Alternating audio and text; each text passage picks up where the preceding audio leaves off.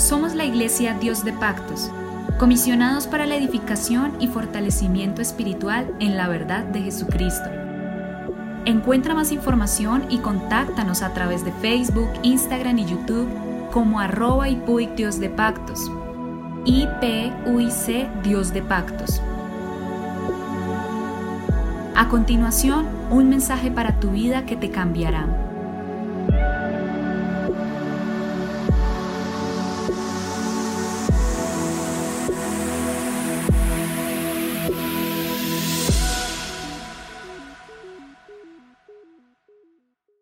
El Señor Jesucristo me los bendiga poderosamente en este día.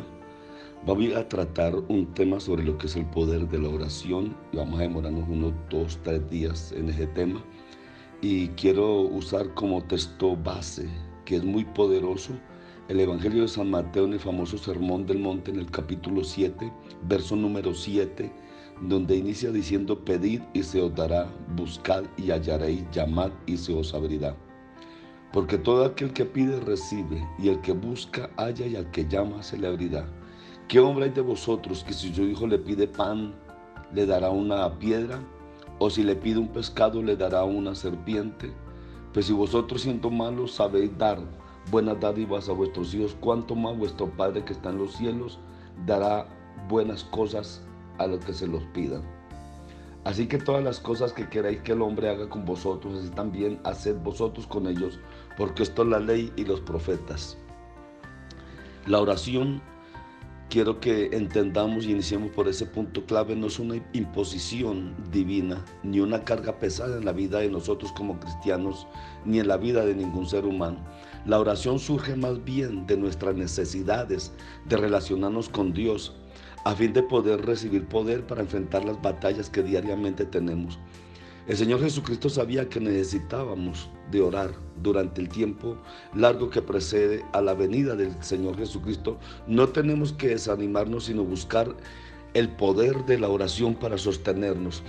Todos en esta vida necesitamos y tenemos la necesidad de oración. ¿Sirven de algo nuestras oraciones? Es la pregunta que surge. Jesús contesta esta pregunta con una parábola en el Evangelio de Lucas, capítulo 18, verso 1 al 8, donde él afirmó que si aún que este fue el malvado, finalmente trata con justicia a la viuda que persevera.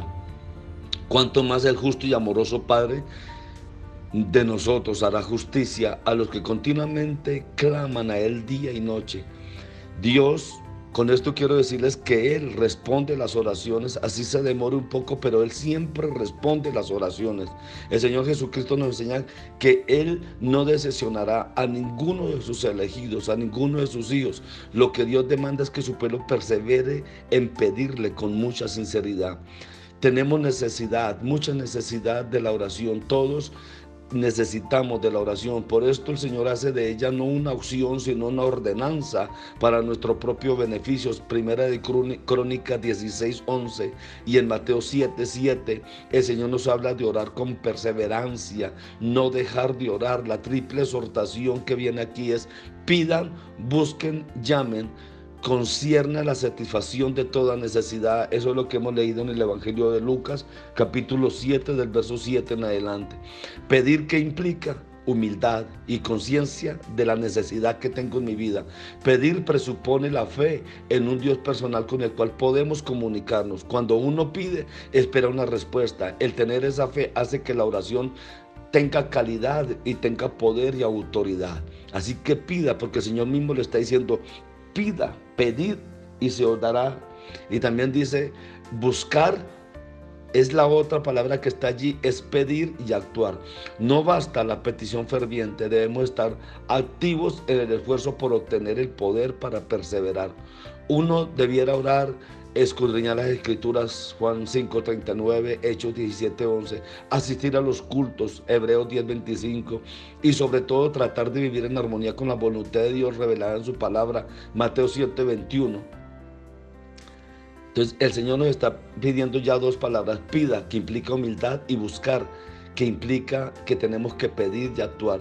Y la última palabra que encontramos allí es llamar, que significa pedir más que actuar, más que perseverar, Uno llama a una puerta repetidas veces porque es lo que tiene uno que hacer hasta que le abran. Sin embargo, la perseverancia ya está implícita en los tres imperativos porque todos están en tiempos presentes. Así que una posible traducción sería continua pidiendo, buscando y llamando. La idea bíblica de llamar en sí misma ya está implicando la perseverancia. Uno sigue llamando a la puerta del palacio del rey hasta que él abra y la puerta y provee de todo lo necesario. A cada mandamiento le corresponde una promesa. Por eso bien, Pidan, es perseguido o seguido, perdón, por la palabra se le dará. Busquen, es seguido por la palabra encontrarán y llamen por la, inmediatamente sigue por la palabra se le abrirá.